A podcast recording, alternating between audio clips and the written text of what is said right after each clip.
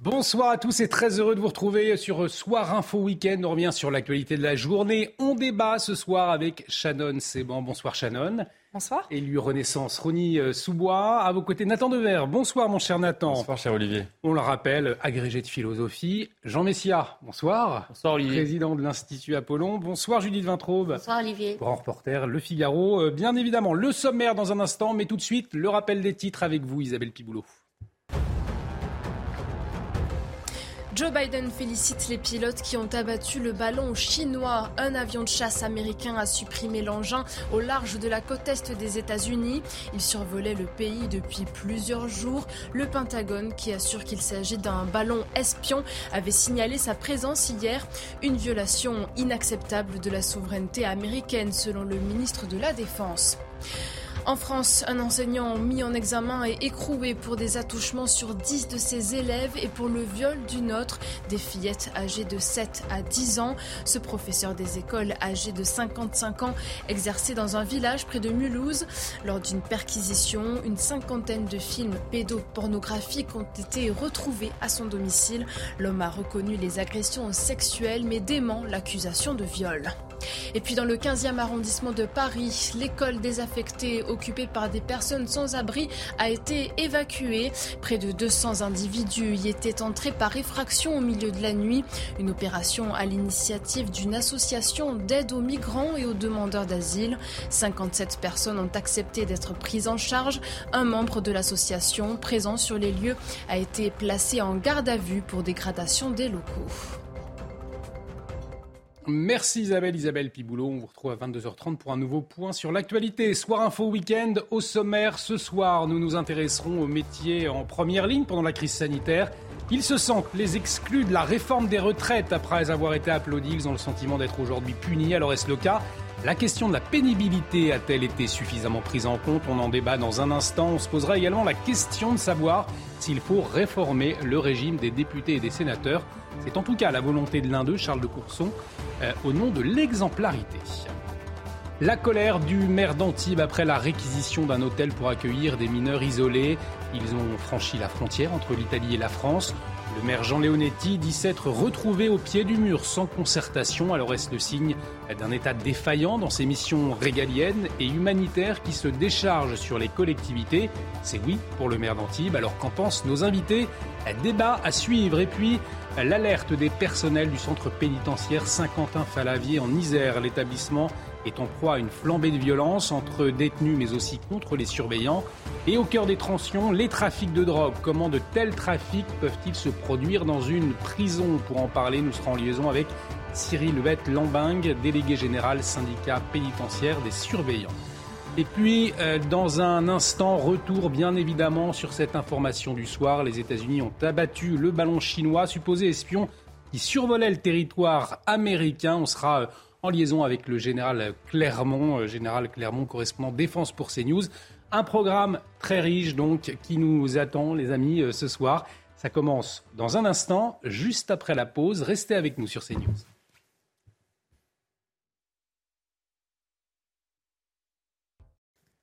Et de retour sur le plateau de Soir Info Week-end. Bienvenue si vous nous rejoignez. Nous sommes toujours avec euh, Shannon Seban, Nathan Dever, Jean Messia et Judith Vintraube.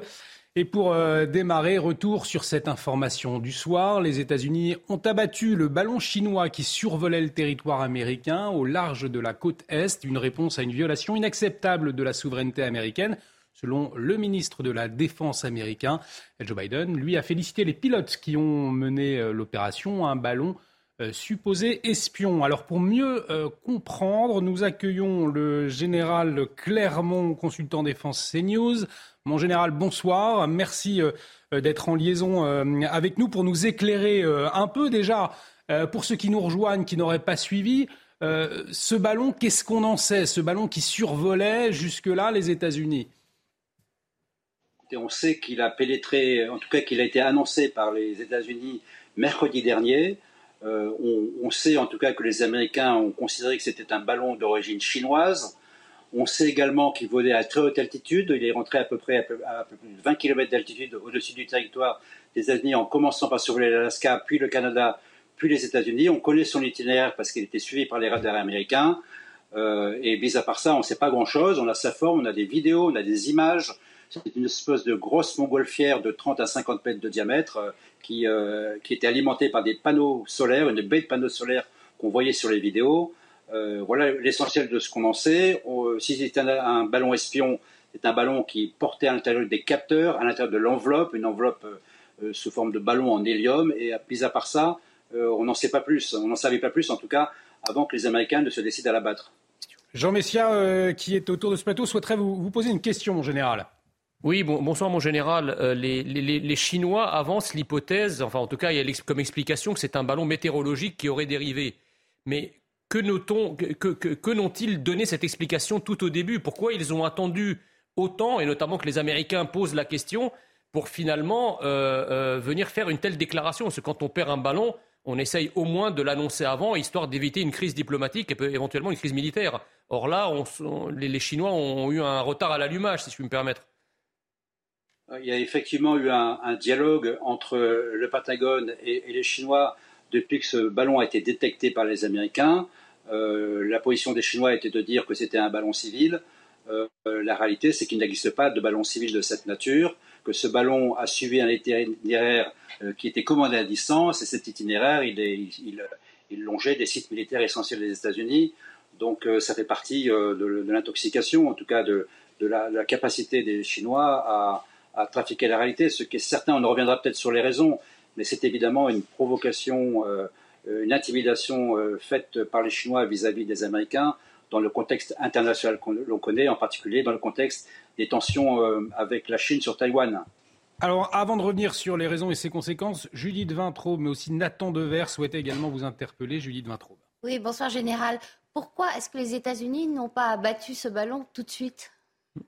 Ah, Écoutez, effectivement, la, raison a été donnée. En, réalité, elle avait déjà été donnée euh, dans un communiqué de presse du, Pentagone. Elle a été confirmée par le président Biden ce soir à la descente d'une mission. Il a répondu à des journalistes.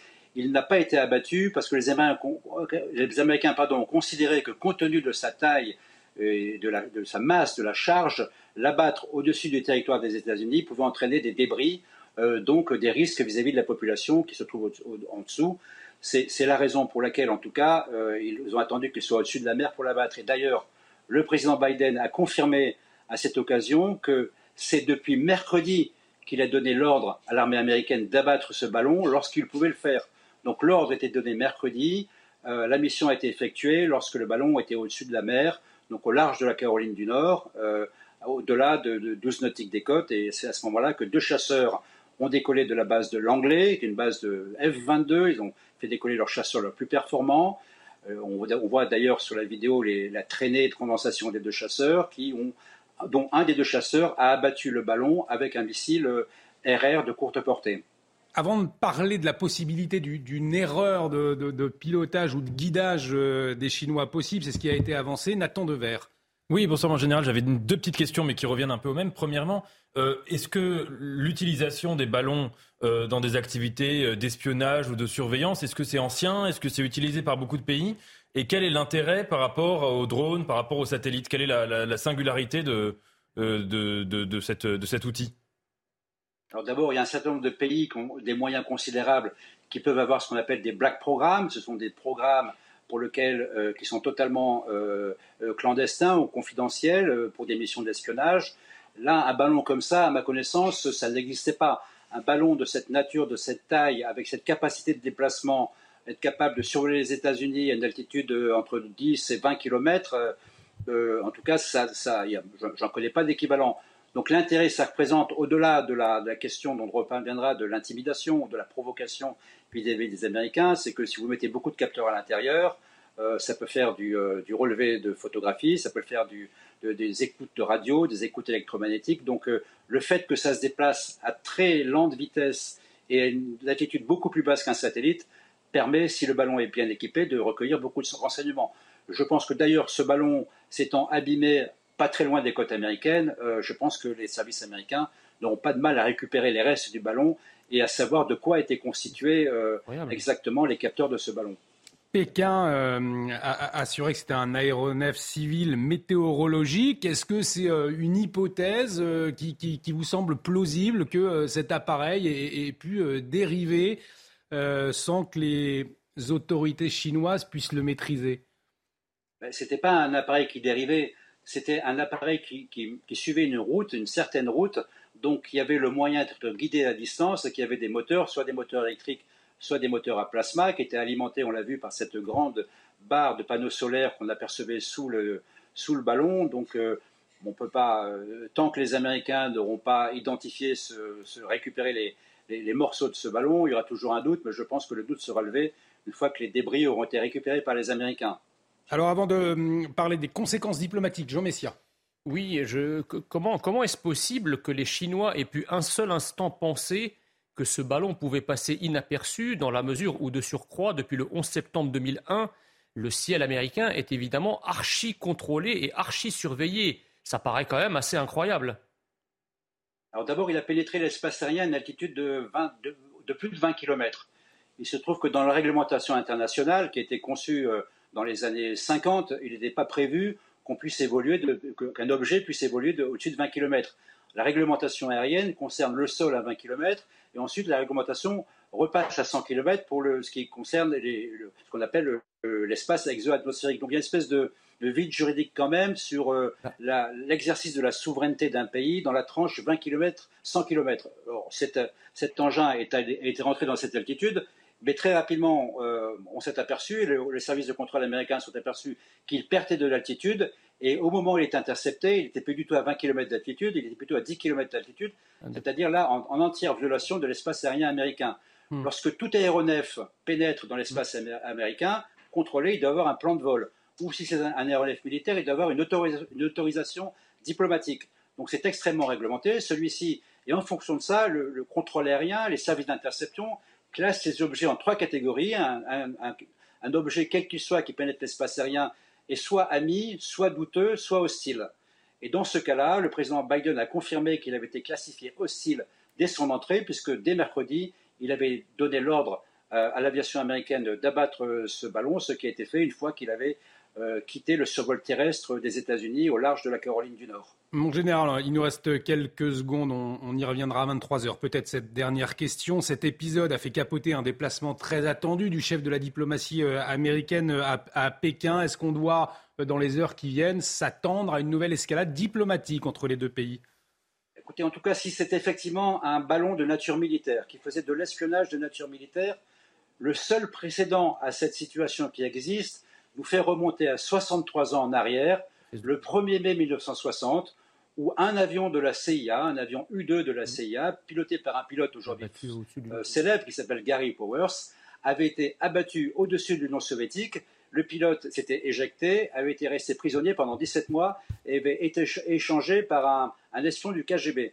Euh, donc là, effectivement, il n'y a pas d'équipage dans ce ballon, on n'est pas dans ce cas de figure, mais il faut remonter quand même très longtemps en arrière pour avoir en quelque sorte une action qui, consiste à détruire de manière militaire un objet présumé militaire d'un pays comme la Chine par une puissance comme les États-Unis. Donc ce n'est pas du tout euh, un événement mineur, c'est un événement majeur euh, qui montre, euh, qui rappelle en tout cas, qui veut signifier pour les États-Unis leur fermeté vis-à-vis de la Chine, en particulier concernant les prétentions de la Chine pour Taïwan. Là, le message est, tout à fait clair.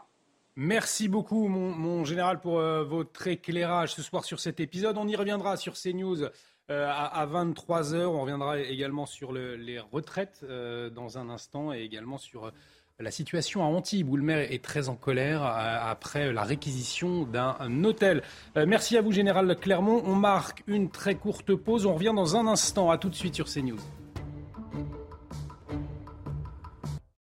Et de retour sur le plateau de Soir Info Week-end. Bienvenue si vous nous rejoignez. Nous sommes toujours avec euh, Shannon Seban, Nathan Dever, Jean Messia et Judith Vintraube. Et on va parler à présent de la réforme des retraites. Alors, plus précisément, on va parler de la déception de certains secteurs, de certains professionnels dans certains secteurs. Les premières et les deuxièmes lignes pendant les confinements euh, avaient espéré que leur rôle pendant l'épidémie eh allait faire prendre conscience aux politiques du caractère pénible de leur métier. La réforme des retraites ne prend pas en compte la difficulté de nos professions, disent-ils. Voyez ce sujet de Jean-Michel Decaze et de Mickaël Chailloux. Midi sur le parking du relais routier. Nicolas, 45 ans, dont 25 passés au volant, fait partie de ceux que le gouvernement avait désignés comme les premières lignes pendant le confinement. Les remerciements passés, il estime que le pouvoir politique a déjà tout oublié. Euh, on a un peu l'impression qu'on nous a dit qu'il fallait qu'on, grâce à nous, qu'on faisait ci, qu'on faisait ça, mais finalement, euh, aujourd'hui, c'est un, coup de poignard dans le dos. Quoi. Autre profession félicitée pendant la crise de la Covid, les caissières. Elles ont reçu des centaines de clients malades. Patricia, 59 ans, devra faire 9 mois de plus. C'est une injustice. On a euh, vraiment trimé euh, par rapport euh, au Covid. On était au premier plan, comme beaucoup de professions, mais aujourd'hui, il me semble qu'on est désoublié. Gilles, 50 ans, aide-soignante dans le service gérontologie du CHU de Nantes, devra travailler jusqu'à 68 ans pour bénéficier de sa retraite pleine. 68 ans parce qu'il est monté en grade après le Ségur de la santé. On le prend très mal, forcément, puisqu'on a des métiers qui sont tellement pénibles que euh, ben, on se dit ben, que ben, oui, euh, on va pas pouvoir euh, travailler jusqu'à à 68 ans. Ça, c'est juste impossible. Quoi. Selon la Fondation Jean Jaurès, 88% des salariés se sentant exposés à des formes de pénibilité refusent le recul de l'âge de la retraite. Shannon, bon. Qu'est-ce que vous répondez euh, à ces Français que vous avez entendus? On, euh, en entendait euh, un routier qui disait c'est comme un coup de poignard dans le dos finalement cette réforme des retraites après avoir été applaudi, on se souvient, pendant l'épidémie. Vous, savez, je suis élu à Rogny-sous-Bois, en Seine-Saint-Denis, un département qui est connu pour être un des départements les plus pauvres de France métropolitaine. Et j'entends ici et là que la réforme des retraites que nous souhaitons porter laissera des stigmates au sein de la population locale et pénalisera en tout cas en priorité euh, les personnes les plus précaires. Le message que je veux passer aussi euh, ce soir sur ce plateau, c'est rassurer nos concitoyens et leur dire que cette réforme est non seulement nécessaire, mais elle est aussi juste en ce qu'elle tient compte de la pénibilité du travail. Euh, est-ce que je devrais parler de, du dispositif carrière longue qui permettra d'assurer, en tout cas à tout travailleur qui a commencé à travailler tôt, de ne pas avoir à travailler plus de 44 ans? In fine, on se rend compte qu'avec ce dispositif-là, vous avez 4 personnes sur 10 qui partiront à la retraite avant 64 ans. Donc c'est déjà une mesure qui est très forte. On s'engage par ailleurs à pouvoir accompagner, à mettre en place un suivi médical renforcé pour les personnes qui exercent un travail pénible, avec notamment une visite médicale obligatoire à 61 ans, à mettre en place un fonds, un fonds doté d'un milliard d'euros pour justement accompagner au mieux les personnes qui sont euh, qui exercent un travail. Mais en tout cas, c'est vrai que c'est n'est pas perçu, entendu comme cela euh, par les Français euh, qui ont été interrogés, en tout cas dans ce sujet. On continue d'en parler dans un instant, mais il est 22h30 et Isabelle Piboulot nous attend pour le rappel des titres. À vous, Isabelle.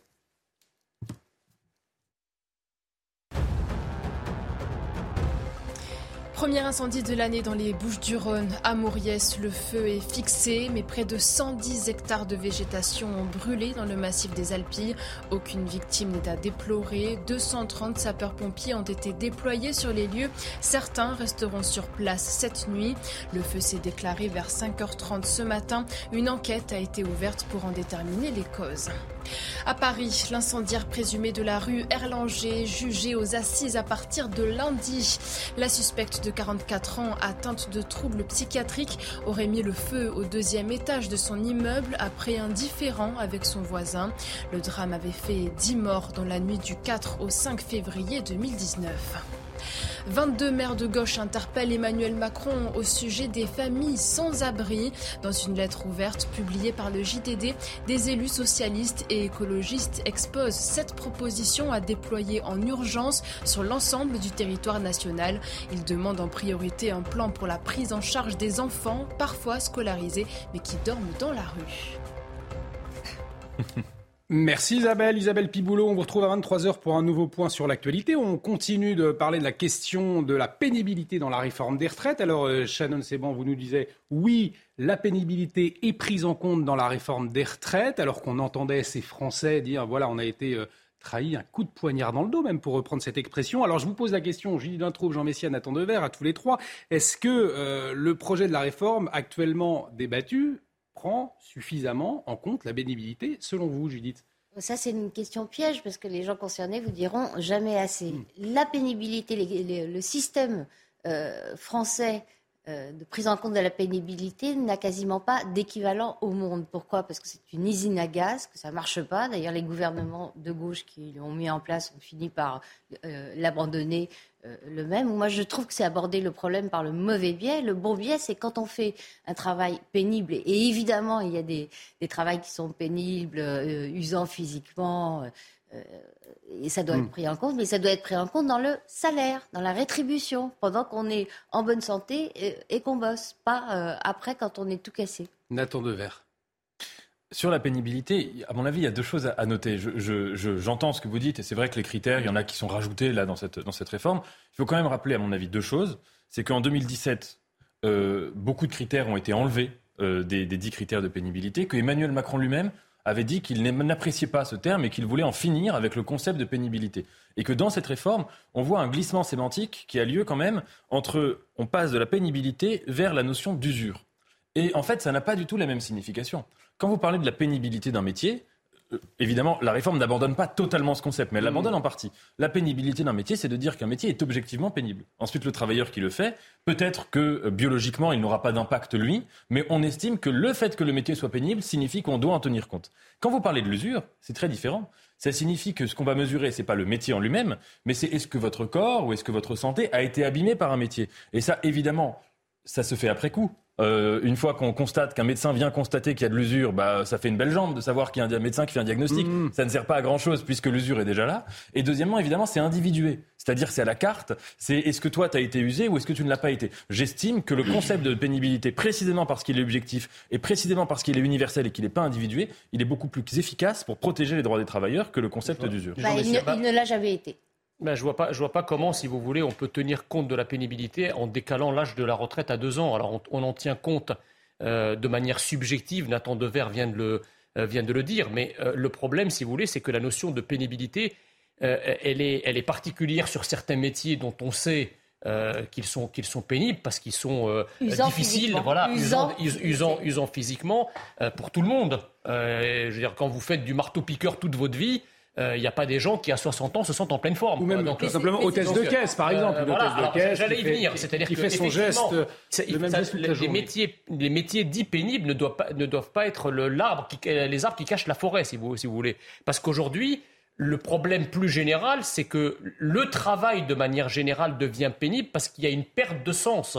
C'est-à-dire que même si vous posez la question à des gens qui travaillent, des, employés, des salariés, euh, je veux dire des, cadres moyens, voire des cadres supérieurs. J'ai en mémoire, il y a une dizaine d'années, une enquête qui avait été faite dans l'encadrement supérieur de l'État, où il y avait 62% de l'encadrement supérieur de l'État qui, qui, ne savait pas à quoi servait ce qu'il faisait au jour le jour. Donc, si vous voulez, à partir de là, euh, vous avez, si vous voulez, une perte de sens qui rend le travail pénible. Donc, ce que vous nous dites, c'est qu'un métier difficile, mais un métier passionnant, ça passait moins pénible. Euh, bah, moi, je pense, on, avait vu, si vous voulez, d'ailleurs, on le voit, on le voit de manière régulière, les boulangers, les artisans, tous ceux qui ont choisi euh, un, métier qui est pourtant pas un métier facile, où on se lève tôt le matin, on se couche tard le soir. Si on le fait par passion et qu'on y trouve du sens, eh ben, vous, il risque pour vous, en tout cas, de manière subjective et individuelle, de paraître beaucoup moins pénible euh, qu'un métier qu'il est objectivement euh, au jour le jour, ou alors un métier qui n'a pas de sens dans ce que vous faites pendant toute votre vie. Aujourd'hui, les gens passent davantage leur vie à la gagner qu'à la comprendre. Allez, on, va avancer avant de parler de la situation à, à Antibes. Peut-être cette dernière question concernant les retraites. Est-ce qu'il faut supprimer le régime spécial des parlementaires? Alors c'est oui pour le député centriste de la Marne, Charles de Courson. Il demande cette suppression du régime des parlementaires. Il estime que ces derniers doivent donner l'exemple en s'imposant à eux-mêmes eh bien, les efforts finalement demandés aux Français. Écoutez-le. L'article premier de ce projet de loi euh, prévoit la, mise en extinction de cinq régimes spéciaux. Banque de France, EDF, euh, GDF, euh, enfin ils sont cinq. Mais il y a 14 régimes spéciaux, dont le régime de l'Assemblée nationale et du Sénat. Et, moi, j'ai dit aux collègues, mes collègues, un peu de cohérence. Ne pas demander des efforts aux autres et ne pas les appliquer, même pas à vous-même, aux futurs députés, aux futurs sénateurs. Hein. Euh, donc, c'est pas euh, raisonnable et c'est pas juste et c'est pas équilibré.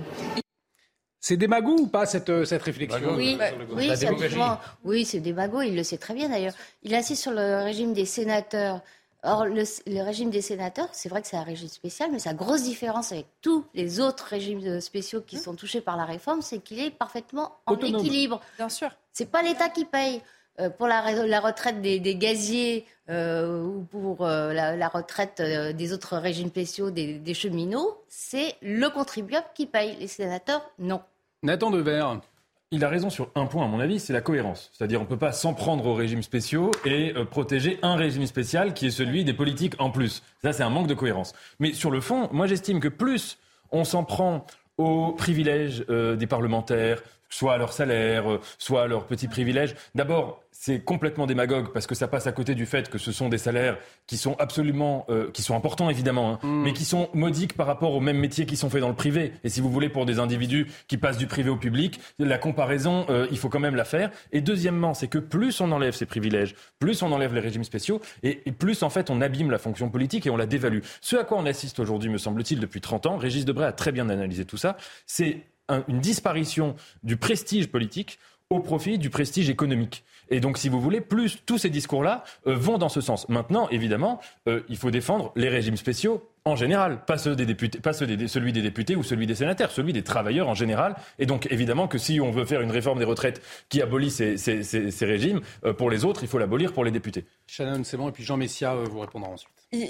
J'entends moi la proposition effectivement de, ce député. ce que je veux rappeler, c'est que tout d'abord le régime des députés a été réformé à deux reprises c'est déjà le premier mmh. point. Euh, par ailleurs, euh, je suis tout à fait d'accord avec vous, Monsieur Devers. Moi, à titre personnel, je ne suis pas favorable justement à une réforme euh, du régime des députés et des sénateurs parce que je vous rejoins tout à fait. Je trouve que ça dévalue le politique et ça dévalue la valeur et la fonction du politique en tant que tel. On verra, ces régimes spéciaux, ça fait l'objet d'un article qui est l'article premier de ce projet de loi. Vous avez cinq régimes spéciaux qui sont visés justement par une suppression. Nous sommes, comme je vous l'ai rappelé euh, tout à l'heure, ouverts au débat. On verra bien ce qu'il en, en, est. Mais encore une fois, moi, à titre personnel, si je devais me positionner, je ne suis pas en faveur. Euh, mais est-ce que, est que les, autres régimes spéciaux, on pourrait dire, oui, mais ça dévalue aussi ma, profession, euh, finalement, Jean Messia?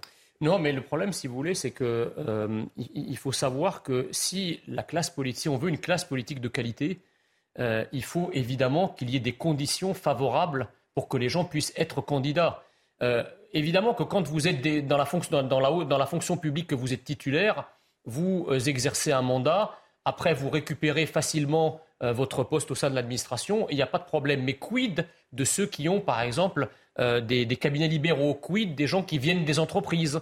Eux, c'est très difficile pour eux ensuite de retrouver du travail. C'est toujours une prise de risque pour les gens, si vous voulez, de faire de la politique. Or, si on veut que la politique reste ouverte à tous les citoyens, et pas seulement à une catégorie qui serait protégée par ses statuts, ses fonctions, etc., eh bien, il faut garantir un minimum de sécurité euh, pour attirer, si vous voulez, euh, euh, les, meilleurs dans, tous les, dans, tous les dans toutes les sphères du marché du travail. Ça veut dire que quand vous sortez de la sphère politique comme député, c'est pas toujours facile de. Ah bah, c'est pas toujours facile.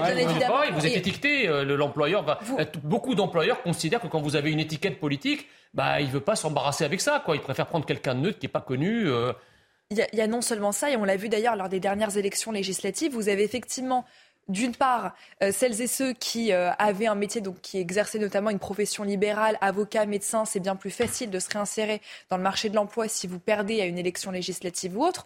Mais vous avez effectivement aussi tout un pendant euh, des députés qui étaient en émission ou en exercice, qui dès lors qu'ils ne sont pas réélus ou dès lors qu'ils échouent à une élection législative, il est très difficile de se réinsérer sur le marché de l'emploi parce que d'un côté, effectivement, vous êtes étiqueté politiquement, et puis d'autre part, vous avez disparu du milieu de l'emploi pendant cinq ans. Alors certes, c'est une expérience qui est superbe, mais je crois qu'aujourd'hui, il faut aussi reconnaître que être député, être élu de la République, c'est un engagement à temps plein, parfois jour-nuit, avec des séances à l'Assemblée qui euh, durent jusque très tard le soir. Et il me semble que ce régime aujourd'hui spécial est tout à fait euh, justifié. Allez, on va parler de la colère euh, du maire d'Antibes, mais Judith Vintraud, vous vouliez conclure sur ce sujet. S'il y a un combat à mener pour l'égalité, j'aimerais bien que Charles de Courson le mène, ce serait d'obliger euh, les candidats à la députation de démissionner de la fonction publique quand ils sont fonctionnaires, comme ça se fait euh, en Grande-Bretagne par exemple. Là, ça rétablirait euh, l'égalité entre les, libéraux et les fonctionnaires. Et on pourra vous, avoir vous le avez énormément de fonctionnaires à l'Assemblée nationale à cause de ça.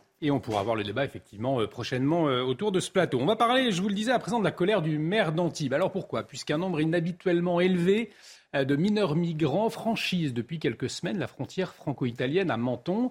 Le préfet des Alpes-Maritimes vient de signer un arrêté pour réquisitionner un appart city à Antibes pour l'hébergement d'urgence de ces mineurs non accompagnés. Le maire d'Antibes a exprimé son désaccord. Voyez ce sujet de Solène Boulan et de Franck Trivio. C'est dans cet hôtel situé à Antibes dans les Alpes-Maritimes que des jeunes migrants sont accueillis selon la volonté du préfet. Au total, 120 chambres sont réquisitionnées pour une durée d'un mois, car les foyers d'accueil saturent face à l'arrivée d'un nombre important de mineurs non accompagnés. Une mesure qui ne passe pas à la mairie d'Antibes. On parle souvent du couple maire-préfet, mais le maire ici se retrouvait au pied du mur, sans concertation. Une fois de plus, l'État, défaillant dans ses missions régaliennes et humanitaires, se décharge sur les collectivités. À Antibes, situé au sud du département, les mineurs non accompagnés affluent depuis Menton, à la frontière franco-italienne. Il y avait moins de 200 mineurs non accompagnés dans les Alpes-Maritimes il y a 10 ans, contre près de 5000 enregistrés sur une année aujourd'hui. Nos frontières sont des passoires et l'État n'a pas les moyens d'y faire face. C'est un constat. Le maire d'Antibes va même jusqu'à interpeller Gérald Darmanin. J'entends bien ce que dit le ministre de l'Intérieur sur la fermeté, mais les actes ne sont pas en rapport avec les paroles. Le divorce permanent entre la loi et la réalité fait que ce gouvernement perd aujourd'hui toute crédibilité. Les Alpes-Maritimes hébergent environ 700 mineurs non accompagnés. Considérés comme des personnes vulnérables, ils doivent être pris en charge par la protection de l'enfance, qui relève de la compétence des départements.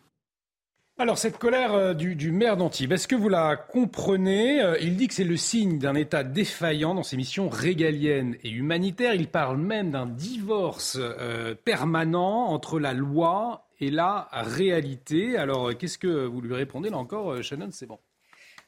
Je, trouve que sur les questions euh, migratoires, dès lors qu'on parle de migrants, on tombe tout de suite dans un discours très anxiogène. Et je trouve qu'aujourd'hui, il y a un certain décalage entre euh, la réalité et ce qu'on entend ici et là. ce que je veux rappeler ici, c'est un fondement juridique de base. C'est que les mineurs non accompagnés, ils sont des enfants avant toute chose et ils sont soumis à ce qu'on appelle la Convention internationale des droits de l'homme. L'article 2 de cette Convention internationale des droits de l'homme, qu'est-ce qu'elle dit? Elle dit que les mineurs étrangers ont, lorsqu'ils sont en France, les mêmes droits que les mineurs de nationalité française. Mhm. Donc à partir de cela, on leur doit un devoir d'assistance. L'aide à l'enfance, l'aide sociale à l'enfance, l'ASE, a justement pour mission de pouvoir accompagner ces enfants-là qui sont euh, arrivés sur le, sur le, territoire français, qui sont mineurs, donc ils n'ont pas de famille, qui ont d'ailleurs euh, traversé parfois euh, pour arriver en France dans des conditions assez difficiles. Donc on leur doit de leur porter assistance.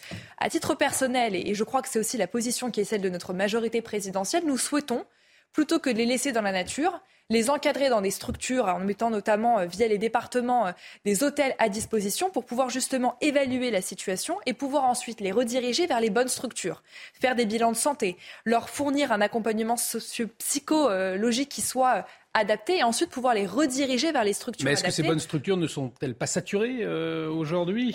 Alors, Pardon, peut-être Julie, de Vintraube, Jean Messia, répondez. Vous dites ce sont des enfants, on n'en sait rien.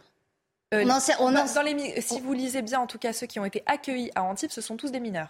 On n'en sait rien pour une bonne et simple raison, c'est qu'on ne peut pas les obliger à subir des tests osseux, qui serait la seule, euh, la seule euh, manière d'avoir approximativement leur âge, puisque les tests osseux, le, le juge constitutionnel a décidé qu'ils ne seraient effectués que sur des gens qui sont volontaires. Donc, Primo, on ne sait pas si ce sont des enfants.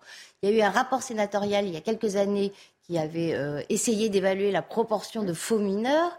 Ça tournait autour de 40%. C'est mmh. pas rien, 40%.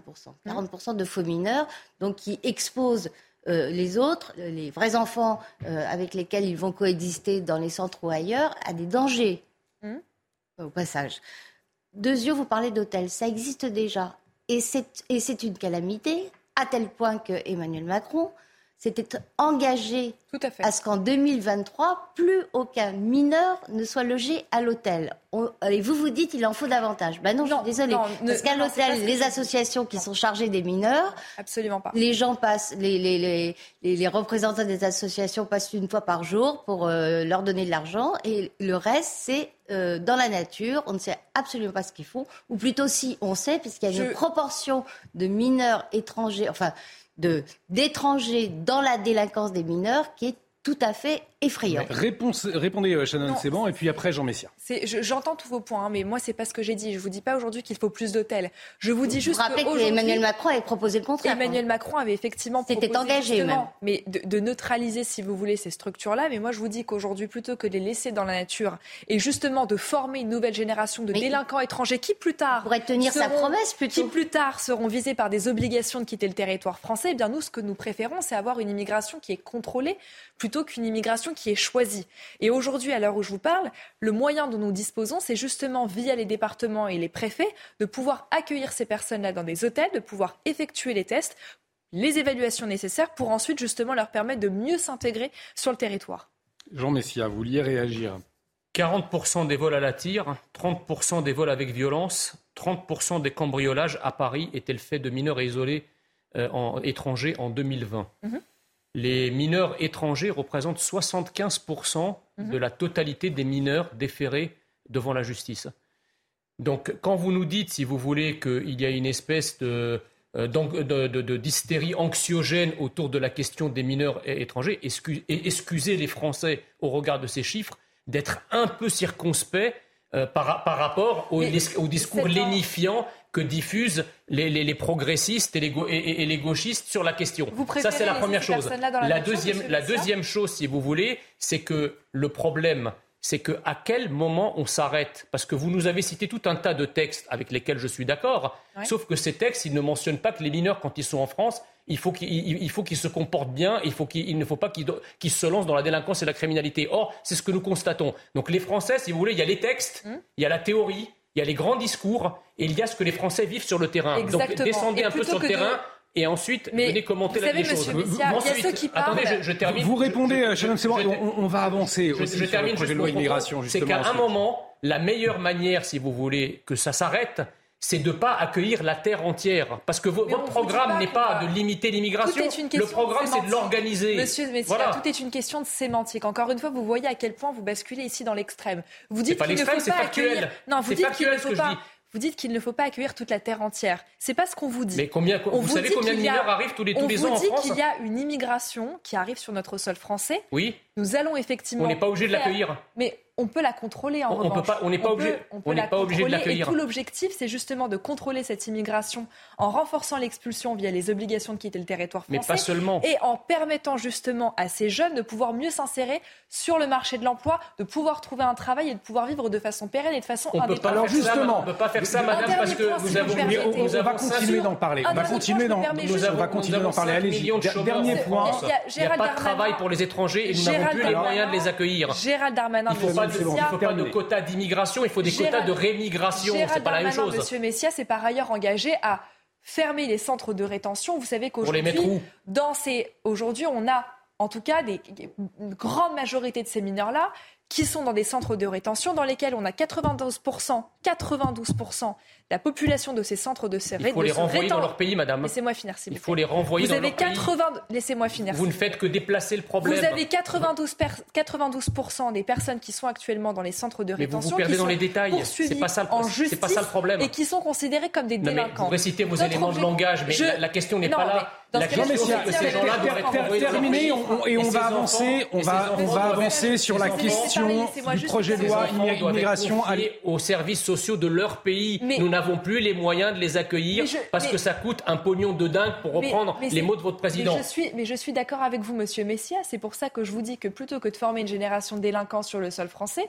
mieux vaut avoir ces personnes-là dans des structures dans lesquelles ils sont encadrés. Mieux vaut les renvoyer chez eux. Mais, mais Monsieur Messia, il y a la réalité et il y a les faits. Non, non, non. Il y a la réalité et la fiction. Mais vous, il me semble qu'aujourd'hui, vous croyez non, en mais votre spécialité, c'est de venir sur les plateaux pour nous expliquer pourquoi on peut rien faire. On, le voit. En tout cas, dossier sensible. Ce projet de loi euh, immigration. Alors, ce projet de loi immigration, pour reprendre les mots d'Emmanuel Macron, justement, le texte se veut un équilibre entre fermeté et humanité, avec des mesures sur les expulsions et sur les régularisations. On en a parlé à l'instant euh, avec la création notamment d'un titre de séjour qui régulariserait la situation des sans-papiers déjà embauchés depuis plusieurs années dans des secteurs qui peinent à recruter. On pense bien sûr à la restauration. Alors, indispensable, on vous l'a entendu d'ailleurs entre les lignes, également indispensable pour le député Renaissance Christopher Weisberg. Il s'exprimait sur le plateau de Jean-Marc Morandini cette semaine et voyez ce qu'il disait. Ah, vous verrez que les, gens qui vous font des très bons, euh, euh, des très bonnes blanquettes de veau, euh, des très bons bœufs bourguignons, c'est souvent des gens qui sont en situation irrégulière. Et, et moi.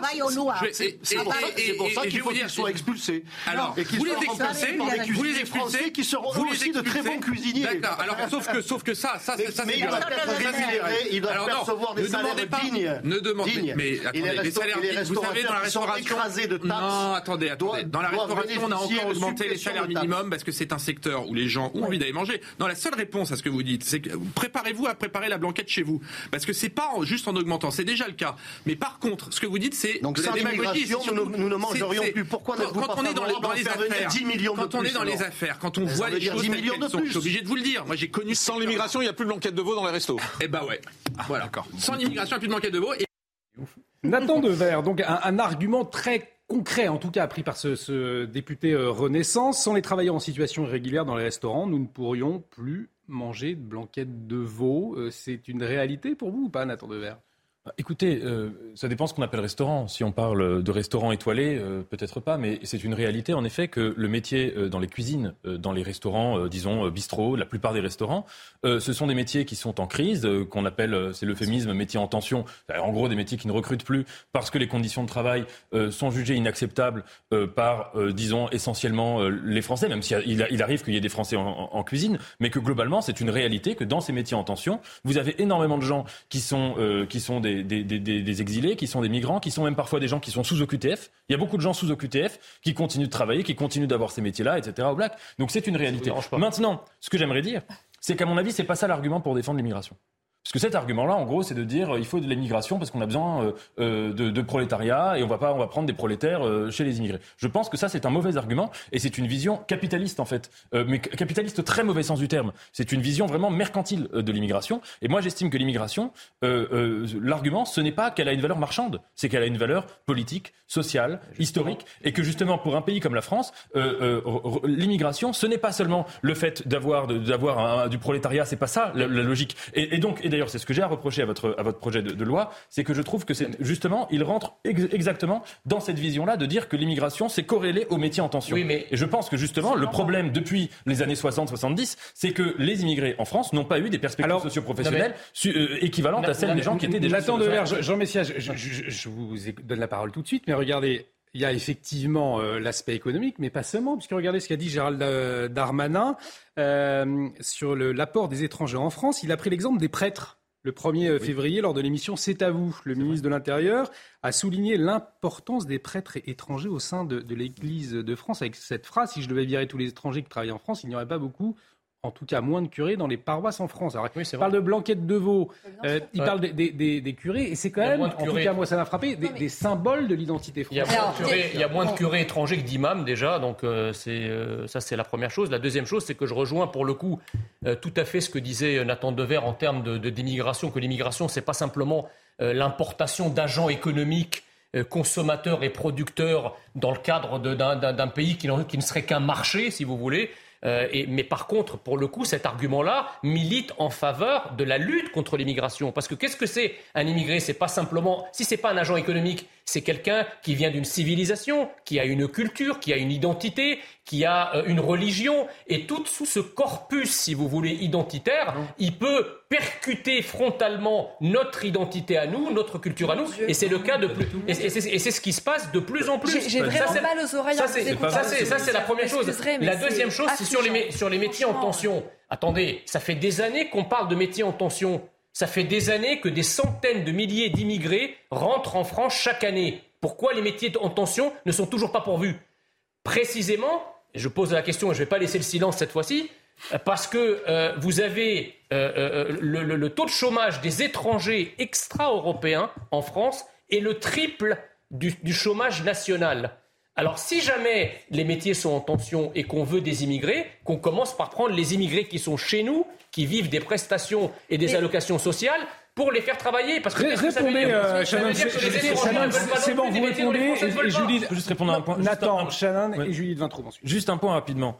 Euh, on a parlé du capitalisme, ça on était d'accord, cette vision mercantile. Et vous, vous opposez, vous dites c'est soit ça, soit ça veut dire que l'immigré vient avec sa culture pour l'imposer en France, pas etc. C'est une réalité. Ce n'est pas. L'être humain, il laisse pas son corpus identitaire à la frontière, Nathan Devers. De facto, ça ne se passe pas comme ça, l'immigration. Il arrive tel qu'il est. D'ailleurs, c'est le, slogan. Venez comme vous êtes. C'est Emmanuel Macron qui dit ça. Il y a plusieurs sortes. Venez comme vous êtes. Il y a plusieurs sortes d'immigration. Vous serez d'accord avec moi qu'on peut pas mettre sur le même plan quelqu'un qui est dans une école de commerce qui va aller s'expatrier aux États-Unis. J'ai toujours dit certaines immigrations. ça, vous avez, vous avez raison. Je pense, dont nous parlons là aujourd'hui, ce sont des gens qui viennent de pays L'immigration majoritaire. Soit pour des raisons de famine, de guerre ou de blocage politique, soit pour des raisons tout simplement de, de, de, pauvreté institutionnalisée. Ils n'ont pas de perspective socio-professionnelle dans leur pays. Ajoutez à cela que dans les prochaines décennies, dû au réchauffement climatique, il va y avoir des phénomènes migratoires qui vont aussi avoir lieu. Et donc ces gens-là viennent en France. Mais en quoi si ça évidemment vous les accueillez en quoi et vous les cantonnez à certains métiers précis en leur disant toi tu vas faire les métiers en tension, évidemment qu'à partir de là vous engagez un cercle vicieux et vous n'engagez pas un cercle vertueux. Que des immigrés.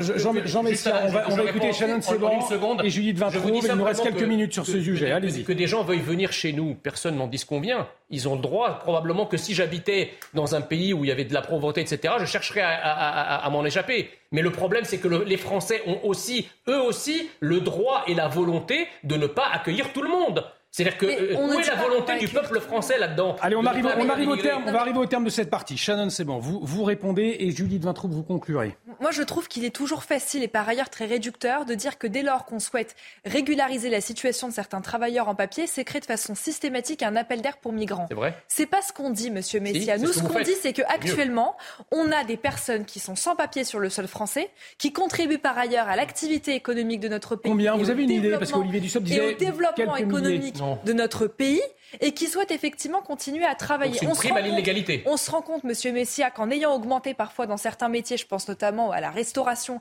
d'un tiers les salaires de ces personnes-là, on ne parvient pas aujourd'hui à trouver des candidats. Donc, Face à cela, il y a une demande des restaurateurs qui est quasi unanime, qui est on de sait dire combien, que, on sait qui est de dire, j'ai pas une, j'ai pas euh, ici les chiffres Olivier très précis. dit quelques milliers, mais c'est un peu approximatif. Effectivement, c'est quelques milliers. On n'a pas les chiffres très précis, mais moi, ce que je veux vous dire, c'est que derrière tout cela, on a une demande des restaurateurs qui nous disent expressément qu'ils souhaitent pouvoir continuer à bénéficier de cette main-d'œuvre qui est très volontaire par ailleurs, mais, d'avoir une régularisation de ces travailleurs sans papier. Allez, Judith Vintraube, Judith Vintraube va conclure. Jean Messia, on vous a entendu. pas l'intérêt Jean, Jean, s'il vous plaît. Jean. Ne faites pas exprès de pas conclure. On parle de la restauration comme on pourrait parler du BTP. quand même. Jean Messia, on vous a entendu. Judith Vintraube ne s'est pas encore exprimée sur la question. Vous conclurez avant le point info avec Isabelle Pivot. Il y a plus de 100 000 personnes euh, en France qui travaillent dans la restauration, qui sont inscrits actuellement à Pôle emploi. Des serveurs, des cuistots, qui ne veulent pas travailler dans les conditions dans lesquelles on leur propose de travailler. Là, je rejoins Nathan Dever, qui a en fait le discours que tenait Georges Marchais dans les années 80. L'appel à une main-d'œuvre étrangère corvéable à merci, c'est évidemment euh, une bonne affaire pour certains chefs d'entreprise qui ont une conception très mercantile, effectivement, du fonctionnement de leur boîte. Euh, ça appauvrit tout le monde. La réponse n'est donc pas euh, dans euh, l'appel à davantage de main-d'œuvre étrangère, elle est dans la réforme de l'assurance chômage, en espérant que ça va fonctionner. Il faut faire en sorte que le travail, elle est dans l'amélioration des conditions de travail aussi dans la restauration, que le travail soit plus attrayant le chômage. Et qu'on retrouve la valeur travail. Effectivement, on y revient, on en parlait également tout à l'heure. En tout cas, on n'a pas fini de, débattre hein, autour de cette réforme des, retraites. Il est 23 heures. Dans un instant, on revient sur la situation euh, aux États-Unis. Mais tout de suite, euh, Isabelle Piboulot avec le Flash Info. Bonsoir Isabelle. Vers des sanctions financières pour les entreprises qui ne progressent pas sur l'emploi des seniors, c'est ce qu'affirme le ministre du Travail, une sanction d'à peu près 1% de la masse salariale. Le gouvernement prévoit déjà d'imposer la publication d'un index pour témoigner des situations en matière d'emploi des plus âgés. Les sanctions financières concerneraient donc les entreprises qui ne publieraient pas cet indice senior. Joe Biden félicite les pilotes qui ont abattu le ballon chinois. Le président américain avait donné l'ordre de l'abattre dès que possible. Un avion de chasse américain a supprimé l'engin au large de la côte de la Caroline du Sud. Considéré comme un ballon espion par le Pentagone, il survolait le pays depuis plusieurs jours. Opération réussie pour une équipe d'enquêteurs franco-espagnols. Un groupe criminel serbo-croate a été démantelé le 22 novembre dernier. Il s'agit d'une soixantaine de personnes soupçonnées de cambriolage dans toute l'Europe. Un préjudice qui dépasse au moins les 2 millions d'euros. 25 personnes âgées de 20 à 40 ans ont été interpellées dans plusieurs pays, dont la France. Merci beaucoup euh, Isabelle pour euh, ce point info. On vous retrouve à 23h30. On va revenir sur cette information du soir. Les États-Unis qui, qui, ont abattu le, ballon chinois qui survolait le territoire américain. Alors un, ballon supposé espion. Euh, on en parlait à 22h avec le général Clermont, correspondant défense pour CNews, et il est avec nous également pour maintenant faire le point. Euh, sur les conséquences de, ce qui s'est passé donc euh, ce soir. On le rappelle, euh, un ballon chinois donc qui a été abattu. Joe Biden a félicité d'ailleurs dans la soirée les pilotes qui ont abattu avec succès, je le cite, ce fameux ballon. Est-ce qu'on peut s'attendre désormais à des conséquences, une escalade de tensions diplomatiques? On voit à l'écran en ce moment même donc ce ballon qui s'est fait euh, abattre. Euh, à quoi s'attendre, sachant que cet épisode a déjà fait capoter un déplacement qui était très attendu d'Anthony Blinken, hein, le chef de la diplomatie américaine, mon général? D'abord, je pense qu'il est important de revenir sur le caractère exceptionnel de cet incident. Un, objet, qu'il s'agisse d'un ballon, qui est assez exceptionnel d'ailleurs, parce qu'il y en a très peu, abattu par l'armée américaine au-dessus du territoire américain, il faut remonter très loin en arrière pour trouver une situation de ce genre entre l'Union soviétique euh, et les États-Unis en 1960 avec un avion espion américain qui avait été abattu. Donc c'est un événement, je pense, qui fera date dans l'histoire des bras de fer militaires qui est en train de se renforcer entre les États-Unis et la Chine euh, dans le cadre euh, de la tension autour de, de l'île de Taïwan, bien évidemment. Un événement particulièrement grave, mon général? En tout cas un événement particulièrement exceptionnel. Hein. Je reviens sur le caractère exceptionnel. Euh, qu'est-ce qu'on va, en fait, on, va, on va savoir très rapidement quelle est la nature de ce ballon, quels étaient euh, ses capteurs, sa mission, puisqu'on sait dès à présent qu'il a été abattu à quelques kilomètres des côtes américaines, que dès à présent la, marine américaine et les gardes-côtes américaines, pardon, ont identifié les débris et on sait que les débris sont à 15 mètres de profondeur. Donc dans les heures qui viennent, les services américains sauront de quelle nature était ce ballon et quelle était la nature de sa mission. Donc on va le savoir très vite. Pour les Américains, jusqu'à présent, il ne fait pas de doute. C'est un objet militaire, un, aéronef militaire qui, euh, qui, faisait de la reconnaissance, alors pour ça de l'espionnage, en tout cas de la reconnaissance sur des sites militaires ou stratégiques américains. Du coup, la, Chine euh, sort-elle particulièrement affaiblie de cet épisode? On sait qu'elle soutient euh, la Russie. Il y a eu aussi cet épisode de, Covid qui l'a affaiblie. Euh, comment est-ce que les Chinois essayent de, s'en tirer pour le moment? Je ne pense pas qu'on puisse dire que la Chine sort affaiblie. la Chine a effectué une provocation, une intimidation, a défié la puissance américaine avec de risques limités, puisqu'il n'y avait pas de, pilote, il n'y avait pas d'individu à, l'intérieur de ce ballon, a montré qu'elle était capable d'aller jusqu'à violer l'espace aérien des États-Unis pour affirmer qu'elle était prête à engager un bras de avec les Américains. Les Américains sortent également renforcés, puisqu'ils ont pris la décision qui n'était pas forcément évidente à prendre, qui a été d'abattre ce, ballon. La décision a été prise dès mercredi par le président Biden, c'est ce qu'on apprend aujourd'hui. Le président Biden a demandé à l'armée américaine, à l'armée de l'air américaine, d'attendre que les conditions de sécurité soient réunies pour abattre ce ballon, ce qui a été fait, puisque ce sont deux chasseurs F-22 qui ont décollé de la base de l'Anglais, qui ont tiré un missile sur ce ballon une fois qu'il était euh, au-delà euh, des, côtes euh, de la Caroline du Nord des États-Unis. Donc, en quelque sorte, la mission a été effectuée. Cet objet a été classé pour les Américains hostile, c'est-à-dire qu'il pouvait être abattu par l'armée américaine rapidement par le président Biden lui-même dès mercredi. Donc euh, il y a cet épisode euh, ce soir aux États-Unis, on le sait dans le contexte de la guerre en Ukraine, des tensions entre Taïwan, euh, la Chine et, les, États-Unis. bref, on a le sentiment ce soir que tous les voyants sont au rouge, en tout cas sur la planète. En d'autres termes, je vais être très franc, est-ce qu'il y a les ingrédients sont réunis pour une potentielle nouvelle guerre mondiale? Je n'irai pas jusqu'à une guerre mondiale, mais je pense que le signal euh, des Américains et des Chinois c'est qu'ils sont déterminés, chacun de leur côté, à aller à la confrontation si nécessaire euh, pour protéger, euh, en tout cas pour les Américains, l'île de Taïwan et pour l'annexer de la part de la Chine. Donc c'est un signal très fort, pardon, un signal très fort qui a été envoyé. Maintenant, il faut que les, deux armées soient prêtes. L'armée chinoise aujourd'hui, elle estime qu'elle n'est pas encore prête. Il lui manque encore quelques mois pour être prête. De la même manière, l'armée américaine est remontée en puissance pour cette opération contre la Chine. Et c'est d'ailleurs une des raisons pour laquelle euh, cette guerre en Ukraine que soutiennent les Américains, je pense que les Américains ne, souhaitent pas qu'elle se prolonge éternellement, parce que leur priorité, euh, c'est la défense de Taïwan. Euh, la priorité, c'est l'Indo-Pacifique, c'est pas l'Europe pour les Américains. Nathan Dever a souhaité vous interpeller, mon général. Oui, je, voulais vous poser une question. C'était que quand on étudie là ce, que, ce qu'est en train de, faire la Chine depuis, depuis un certain nombre d'années et surtout de mois, c'est-à-dire que depuis le début de l'intervention de la guerre en Ukraine, la, Chine a, compris qu'ils pouvaient jouer leur propre calendrier sous l'angle de la provocation, avec analogie entre Poutine euh, et l'Ukraine et eux avec, euh, avec Taïwan.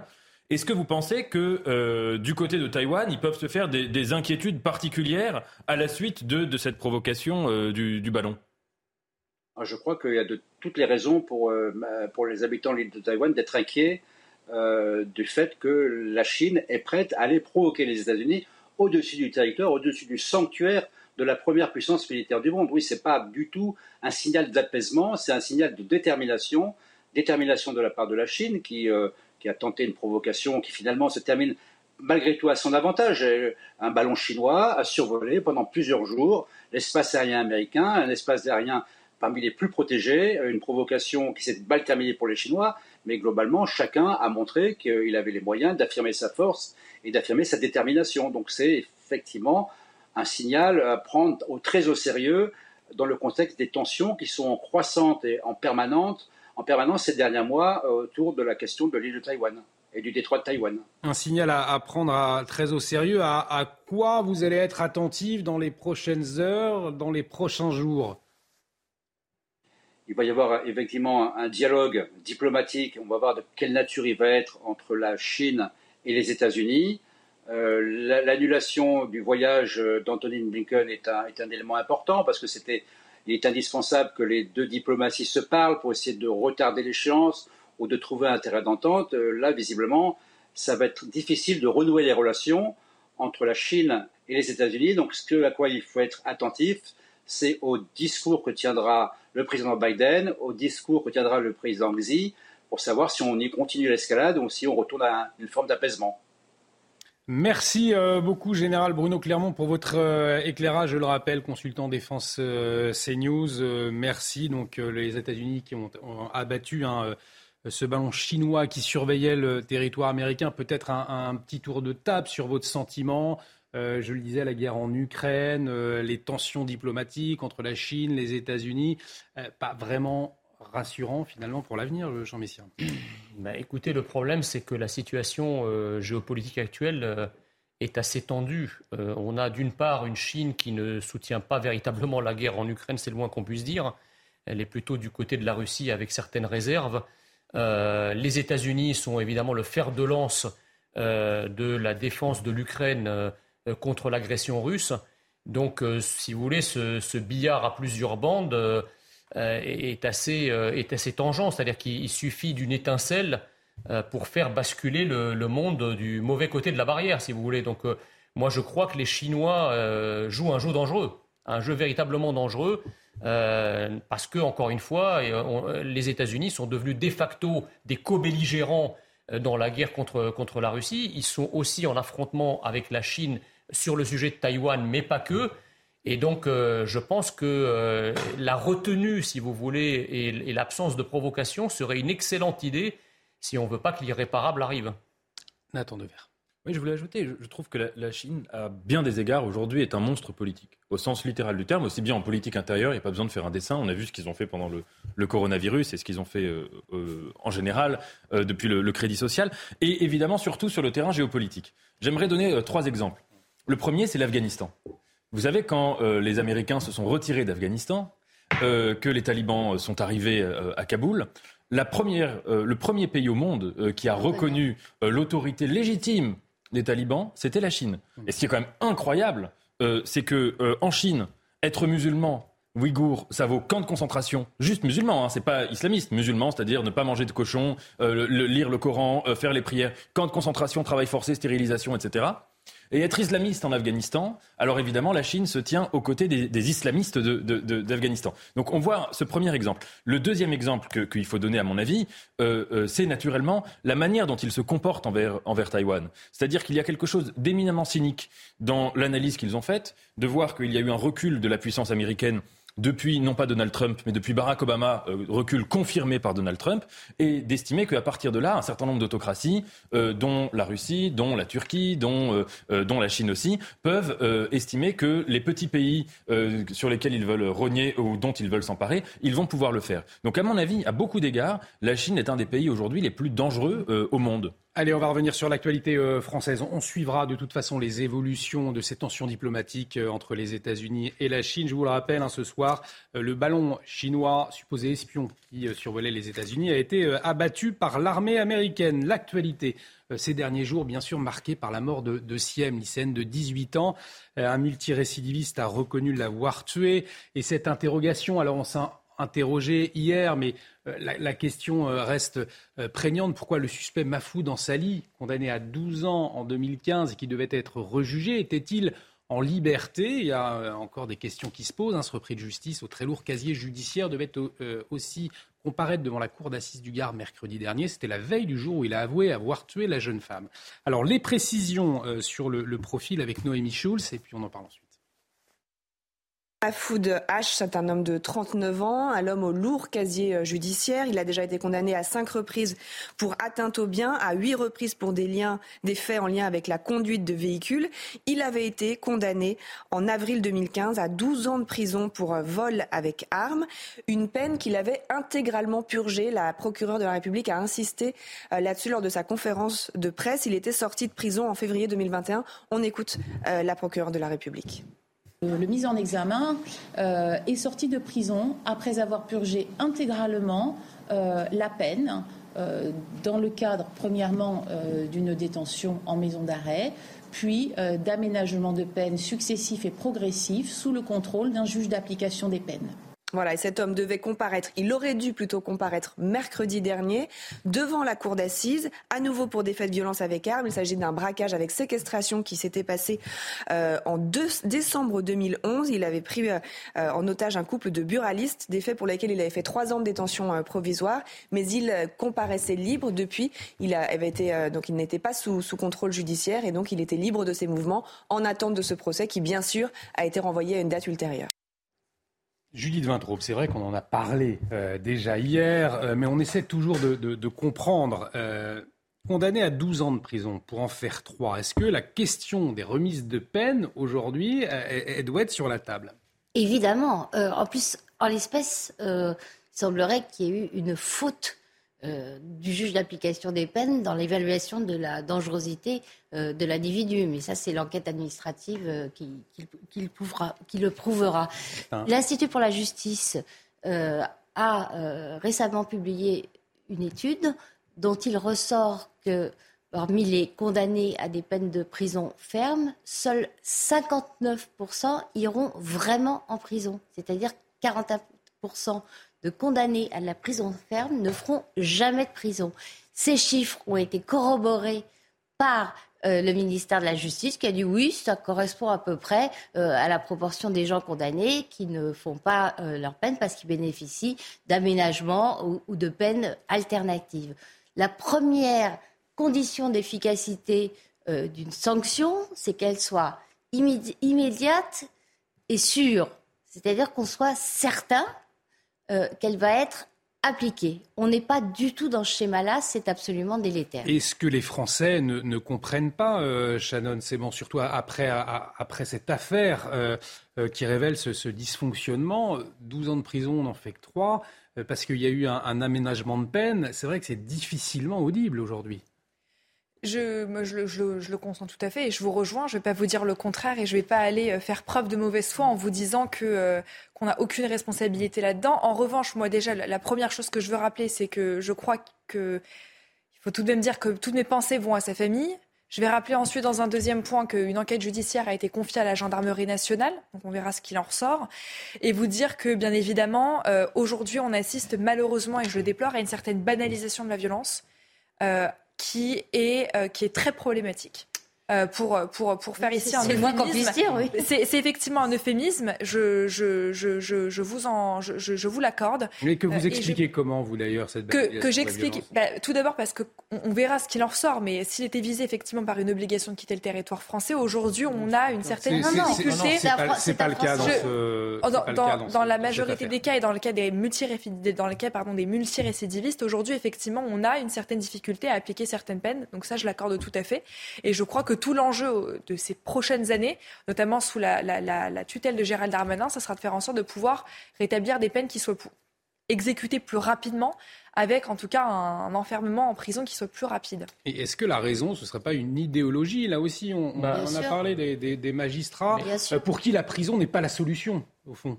Non, mais c'est ça, c'est que, si vous voulez, l'idéologie actuelle, c'est de considérer que la prison est l'école du crime.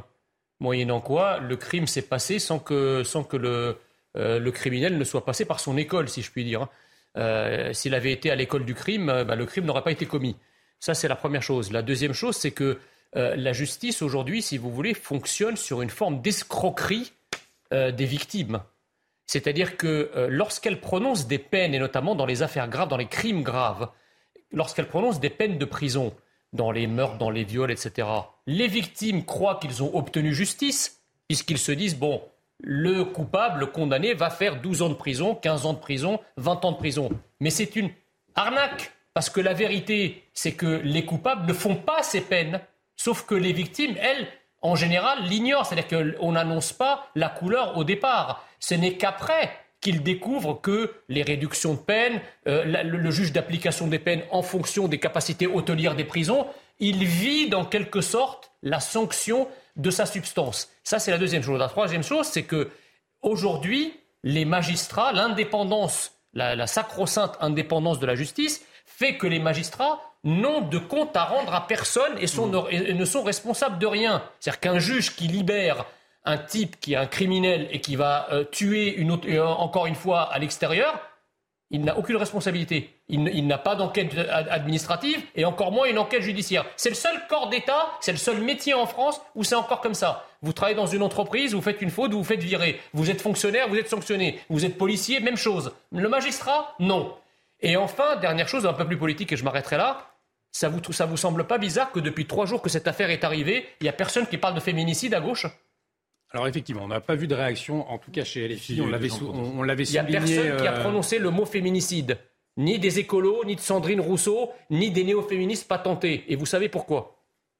On va, euh, on parlait de la question de la montée de la, violence euh, dans, notre société. Alors une violence qui existe également, une augmentation de la violence qui existe également dans les prisons, puisque le centre le personnel pardon, du centre pénitentiaire Saint-Quentin-Falavier en Isère a tiré la sonnette d'alarme sur la flambée de violence que connaît l'établissement. Et en plus des agressions contre les agents pénitentiaires, les syndicats dénoncent des agressions entre détenus, et des agressions qu'ils n'hésitent plus à filmer, à diffuser sur les réseaux sociaux. Vous voyez ce sujet de Valérie Delabonne et de Sébastien Betteau. Samedi 28 janvier, au centre pénitentiaire de Saint-Quentin-Falavier, cinq détenus cagoulés arrivent dans le couloir, derrière l'homme en peignoir bleu et blanc. Rapidement, ils s'engouffrent dans une cellule. Ils vont le tabasser. Un individu qui semblait être au courant de ce règlement de compte filme la scène de loin et commente. Et eh ouais, c'est comme ça quand tu veux balancer en prison. Des faits qui sont en augmentation selon ce syndicat pénitentiaire et qui sont liés au trafic de drogue. Cette violence-là entre détenus est motivée euh, par le, fait du règlement du trafic, c'est-à-dire que euh, ben, on établit la hiérarchie de cette manière-là, tout simplement. Euh, et donc, euh, ben, c'est des rapports de force qui s'installent avec, euh, avec la recherche du pouvoir. Il dénonce également ce régime de porte ouverte dont les centres pénitentiaires bénéficient. Une décision de l'administration pour donner de l'autonomie et responsabiliser les détenus, mais qui pose problème, surtout dans ce contexte où le personnel vient à manquer. Des gros manques d'agents comme on le sait depuis fort longtemps sur les coursives, et donc bah, on ne peut pas être un surveillant derrière chaque détenu. Des fois, il n'y a même pas toujours un surveillant pour chaque étage en fonction de l'établissement. Ce syndicat dénonce un climat délétère dans ce centre où les détenus, en plus de s'agresser entre eux, n'hésitent pas à s'en prendre au personnel.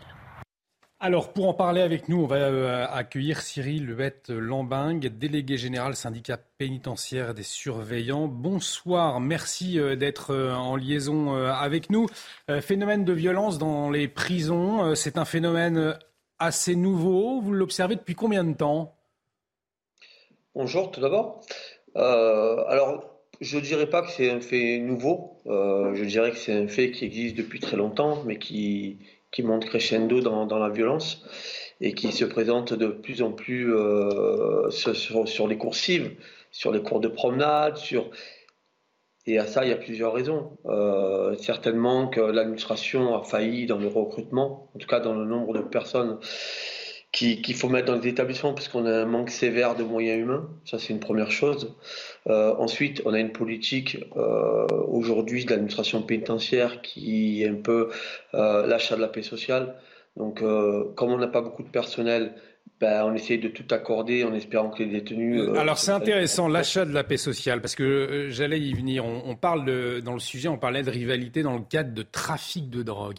La question de fond, c'est comment un, détenu peut continuer un, trafic de drogue en, prison? C'est-à-dire que quand vous dites acheter la paix sociale, vous fermez les yeux sur d'éventuelles livraisons Comment ça se passe? Racontez-nous. Alors, c'est très compliqué pour un fonctionnaire de faire son travail. Vous voyez, on a les parloirs famille où euh, peut rentrer beaucoup de choses hein, euh, par le biais des familles parce que pas tout sont nos portiques. Euh, donc c'est extrêmement compliqué. Et puis on n'a pas le droit de fouiller les familles, donc euh, c'est très compliqué. Et quand les agents, par exemple sur ces secteurs-là, arrivent à, relever trop de stupéfiants ou trop de choses et qui font trop bien leur travail, on leur demande gentiment de ralentir la cadence et que ça va mettre le faux poudre, par exemple. Et ça, c'est monnaie courante sur plusieurs établissements. Alors, Dieu merci, c'est pas partout, mais ça arrive encore malheureusement. Donc ça, c'est un premier exemple. Donc on a, on a des sujets euh, autour des prisons aussi. Autour des prisons, euh, on projette. On projette de l'alcool, on projette des armes, on projette de la drogue. Donc ça rentre aussi par, les extérieurs. Et on a de grosses difficultés parce qu'on est très en retard euh, sur nous, euh, nos équipes de sécurité périmétrique qui sont pas encore armées, qui sont pas encore formées pour certaines régions, qui sont pas encore en activité. La police, ils ont pu les, capacités de pouvoir gérer les abords de ces établissements. Donc c'est très compliqué parce qu'en même temps on récupère des missions de police et en même temps on ne met pas les personnels qu'il faut. Donc euh, on a un manque de moyens humains avec des missions qui évoluent, des, départs en retraite qui ne sont pas remplacés, et on demande à la population pénale euh, de se tenir correctement. Ça ne marche pas. Ça ne marche pas euh, parce qu'il n'y a plus de surveillants pour les surveiller. Donc c'est compliqué. Et est-ce que les, détenus, lorsqu'ils s'en prennent à un surveillant ou lorsqu'ils s'en prennent à un autre détenu, est-ce qu'il y a des, punitions, des sanctions? Est-ce que la loi est appliquée au sein de la prison? Alors, on a euh, un conseil de discipline interne. Donc, on a des sanctions du premier, deuxième, troisième groupe qui sont classifiées, euh, où euh, le détenu va faire jusqu'à 30 jours de quartier disciplinaire, 25 jours en fonction de la faute la plus grave. Le, souci, c'est qu'ils ont trouvé de vice. Ils voient le médical, ils se déclarent inaptes au quartier disciplinaire et ils ressortent aussitôt. Et, à ça, on ne peut rien faire ils ont toujours le, vice à chaque procédure. Et comme on prend des gants et comme euh, personne veut se mouiller, donc euh, le quartier disciplinaire, il n'est pas toujours effectué, les punitions, elles ne sont pas toujours faites, donc euh, ils s'en sortent toujours convenablement. Restez avec, nous, n'hésitez pas à, intervenir. Nathan Devers, c'est vrai qu'on a le sentiment qu'il y a une espèce de, vie parallèle, de, sans, loi, ou en tout cas où la loi n'est pas appliquée dans, ces prisons. On le voyait, des violences, il y a du trafic de drogue, euh, de l'impunité euh, Comment est-ce, Qu'est-ce que ça pourrait révéler pour vous? J'ai eu la chance ces derniers mois d'aller plusieurs fois dans plusieurs euh, prisons. Je travaille, je travaille un projet avec une prison et j'ai l'impression, je parle sous l'autorité du monsieur qui, a parlé, mais j'ai l'impression que souvent on présente dans le débat public la prison comme une solution au problème en disant il faut emprisonner plus. Il me semble que la prison est un élément du problème. Je ne suis pas contre l'existence de la prison en soi, mais son fonctionnement actuel en France me semble problématique pour beaucoup de raisons. D'abord, on va être d'accord là-dessus, je pense, tous ensemble. Aujourd'hui, on assiste à une détérioration du service public partout, dans les hôpitaux, dans les universités. La prison ne fait pas exception. Mhm. Et évidemment, quand en prison, vous avez une détérioration du service public, manque de moyens, manque de matériel, ça a des conséquences très lourdes. Ça a des conséquences d'abord sur l'encadrement, par exemple, de ces violences-là. Ça a des conséquences aussi sur des conditions, faut voir au cas par cas parce que ce n'est pas la même chose dans toutes les prisons, mais sur les conditions aussi euh, d'incarcération qui sont parfois inhumaines, qui sont parfois totalement surpeuplées. Donc ça, ça a euh, ces conséquences-là. Euh, troisièmement, ce qu'il faut quand même dire, c'est qu'il me semble que dans la manière dont on parle des prisons, il y a beaucoup de mythes.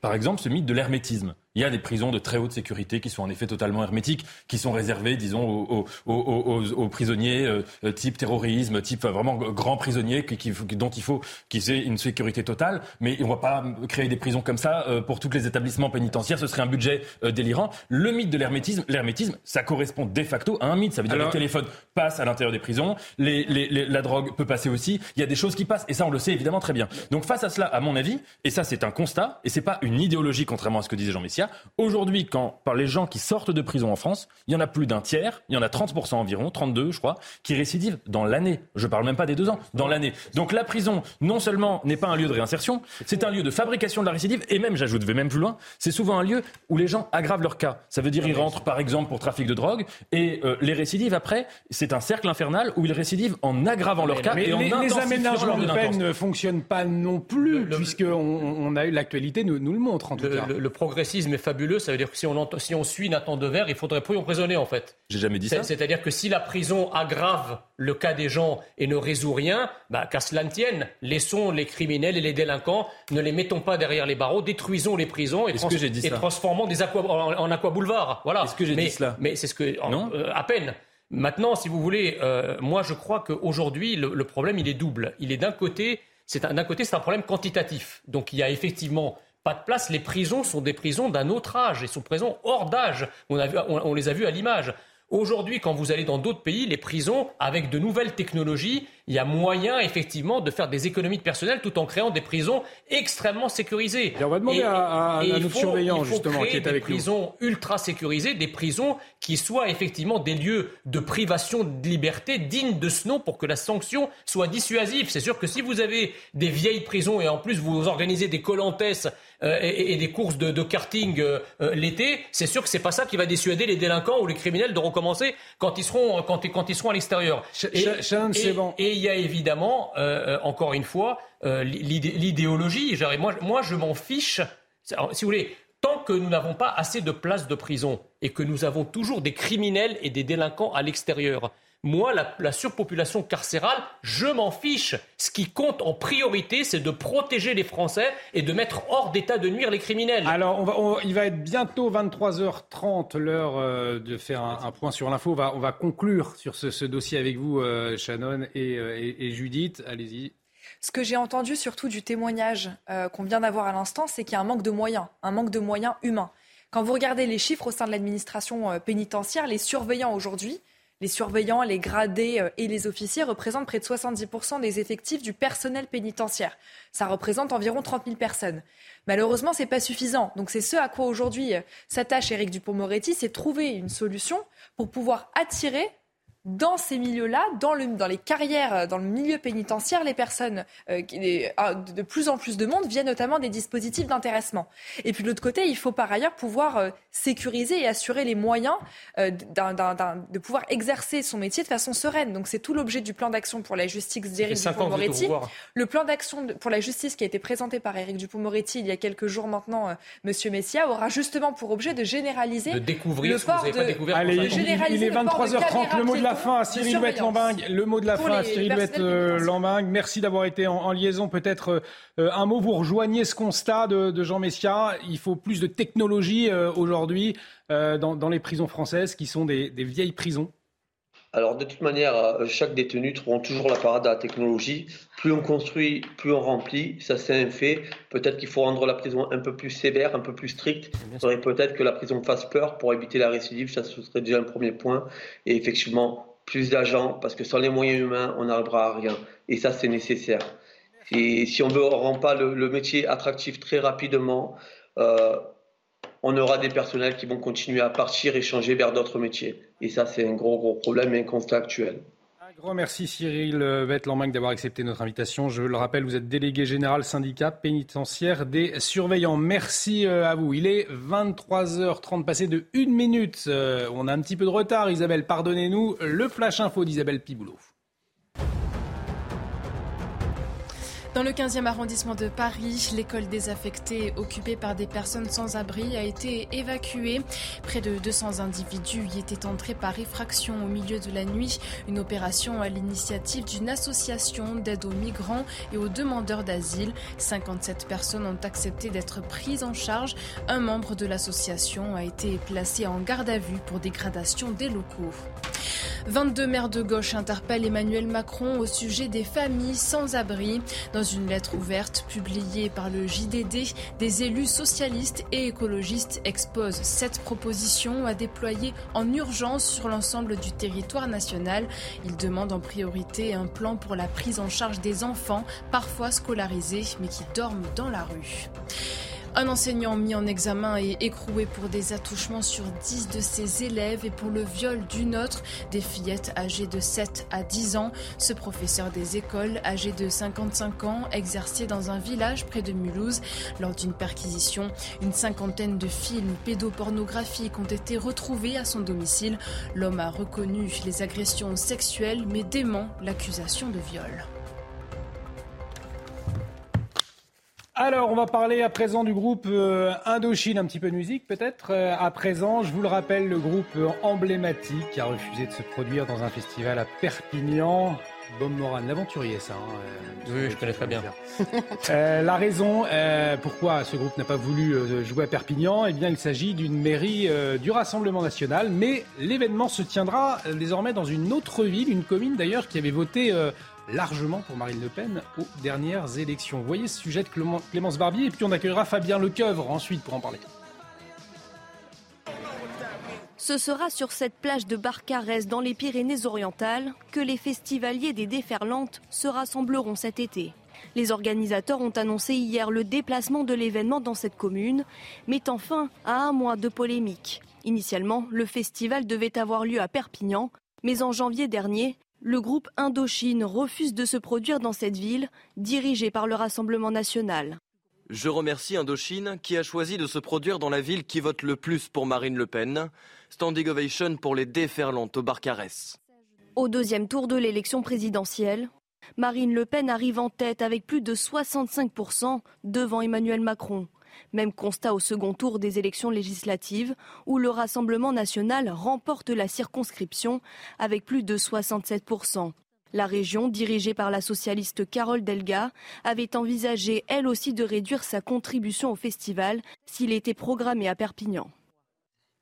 Alors, pour en parler, on a, Fabien Lecoeuvre euh, qu'on va euh, accueillir, euh, spécialiste de la chanson française qu'on connaît bien sur, sur CNews. Bonsoir, cher Fabien. Euh, peut-être pour commencer, euh, racontez-nous, est-ce qu'un artiste peut refuser de, se produire dans telle ou telle ville pour des, raisons politiques euh, Est-ce qu'il a son mot à dire finalement à un organisateur de festival? Un artiste a parfaitement le droit de refuser d'aller dans un lieu précis, dans une ville. c'est absolument, c'est contractuel souvent. Hein. Alors, on a aujourd'hui, c'est davantage vu comme une posture pourquoi? Parce que c'est compliqué, le public ne comprend pas toujours. Le premier qui avait fait ça, souvenez-vous, c'était Patrick Bruel. Patrick Bruel, au début des années 90, qui ne souhaitait pas chanter dans certaines villes qui avaient été gagnées à l'époque par le Front National.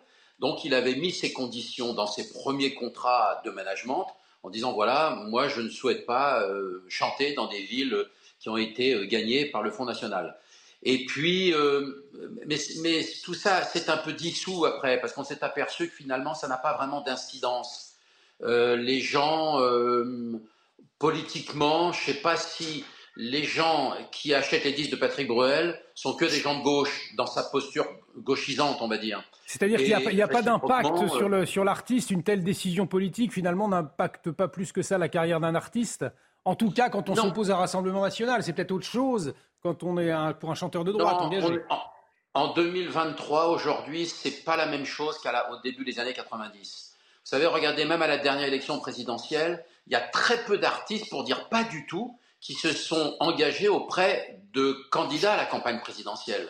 alors que depuis l'élection de Georges Pompidou en 69, tous les artistes, c'était, on va dire, euh, euh, en 69, c'était Guy Béard qui avait soutenu Georges Pompidou. En 74, il y avait eu euh, France Gall, il y avait eu Dany, il y avait eu John Hallyday qui avait soutenu Giscard à la barre avec les t-shirts en 74. En 81, beaucoup d'artistes avaient rejoint François Mitterrand pour certains et pour d'autres Valéry Giscard d'Estaing.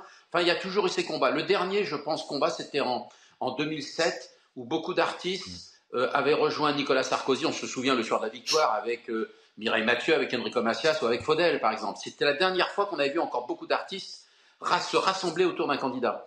Aujourd'hui, ça n'a plus vraiment d'incidence. C'est leur droit, en tout cas. Chaque artiste a le droit de choisir où il veut chanter. Ce sont dans les contrats. Les managers, les agents le savent.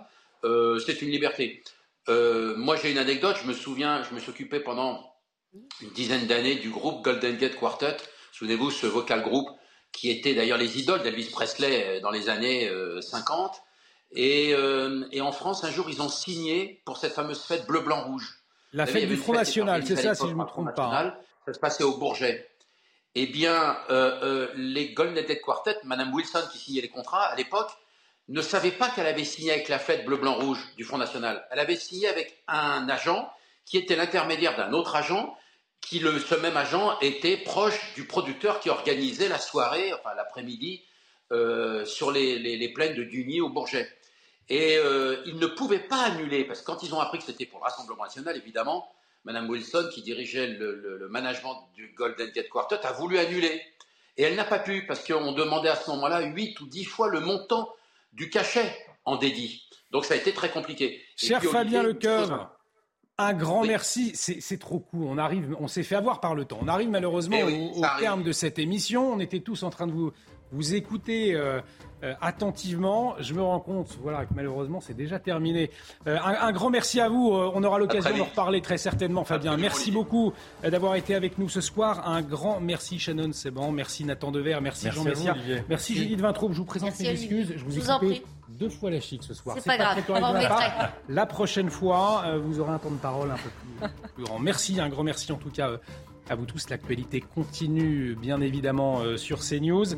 vous retrouvez l'édition de la nuit à minuit à notamment Très belle soirée sur notre antenne, une émission à voir sur notre site www.cnews.fr.